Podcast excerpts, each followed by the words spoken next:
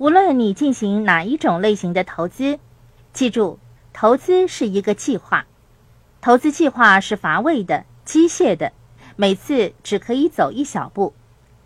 可是，只要你向着正确的方向出发，一定能够到达你的目的地。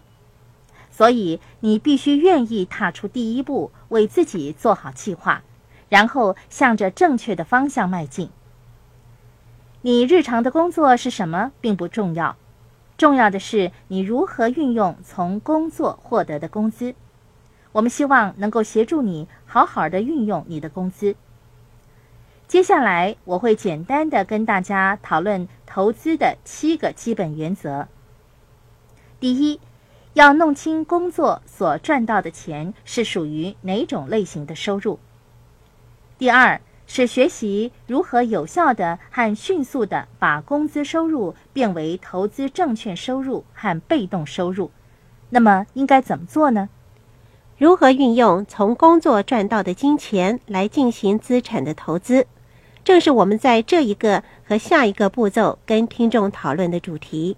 从股票、有价证券、专利权税、版税、许可证费用以及房地产等得到的收入。就是被动收入和投资证券收入，这些都是我们渴望得到的资产。第三是购买证券。戴安曾经提到，我购买了某一只股票而损失了大量的金钱，这笔钱是我特别拨作投资用途的，我不需要用这笔钱来支付抵押贷款、购买食物或者是供养家人。我为自己未来的财务世界提供了安全稳健的投资和资产基础。我的计划包含了安全保障的成分。购买证券是比较安全的，是制定安全稳健的财务计划中所不可缺少的成分。第四是学习如何让自己拥有资产，不是负债。我想起一个由富达投资公司所做的研究报告。他们把手头上的共同基金在1994到1995年的发展进行了分析和研究。报告显示，富达在共同基金的投资平均的回报率有百分之十五，也就是百分之十五的平均增长。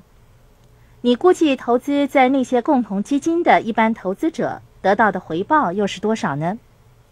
也许你会说，当然是百分之十五。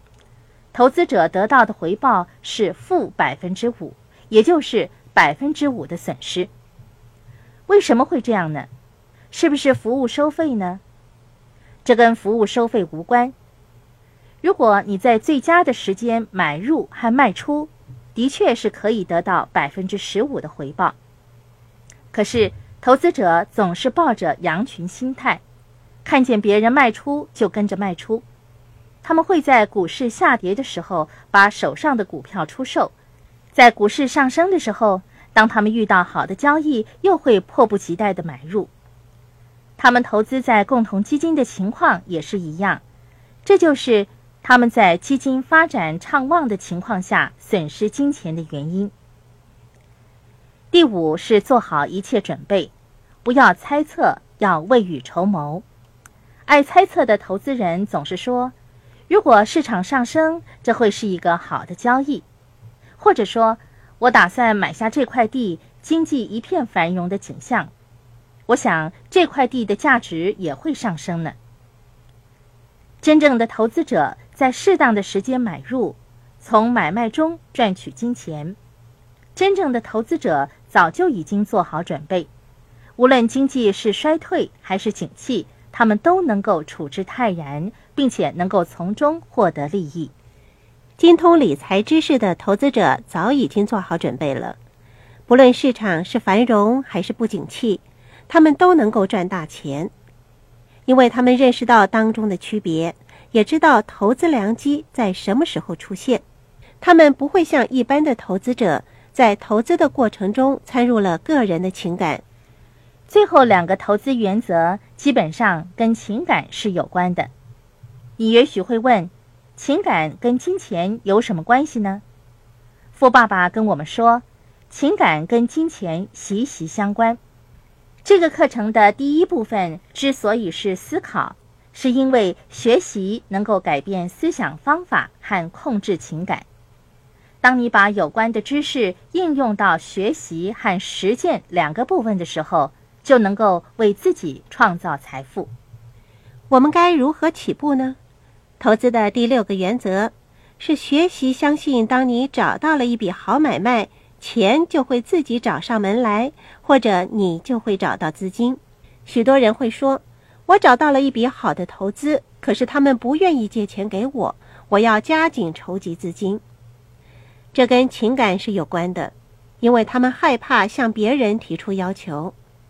你有没有想过跟银行家说：“你现在有机会给我贷款了，也该是改变你的思维模式的时候了。不要再跟银行家说：‘你可以借一点钱给我吗？’我和我的客户都十分赞成这一点。当人们找到了一笔好买卖，资金就会跟随而来。请相信我们。”如果你有一笔好的、行得通的、稳固的买卖，你绝对可以找到足够的资金。最后，第七个投资原则是学习如何评估风险和回报。这两个是相对的词语。任何事情都存有风险，在我们个人的财务生涯里，能够控制和掌握一定程度的风险。如果你追求的是安全稳妥的目标。你不会愿意面对太大的风险。如果你已经是富有的人，你就有足够的能力应付较大的风险。你的财务计划包含了安全和舒适两个部分，它们基本上是由一些风险比较小的投资工具所组成的。富爸爸说过：“当雇员是人生中最冒险的事情。”富爸爸这句话对你可会是一记当头棒喝呢。作为雇员的你，如果唯一的收入来源是工资，你就该好好的想一想。现在的你完全受着雇主所支配。许多人不但有作为雇员的危机，甚至面对更多的风险。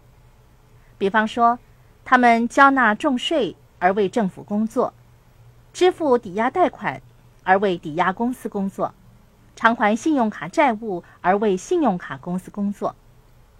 雇员的一生经常要面对形形色色的风险和一些不明朗的因素，有的时候他们会想到，明天是不是会丢掉工作呢？你必须采取有效的措施来减低你所面对的风险。作为雇员的你，首先应该为自己建立一个投资组合。在现金流象限中，有所谓两条腿走路的方法。你的其中一条腿在一象限工作，那是没有问题的。可是你必须确保另一条腿跨进了投资的象限。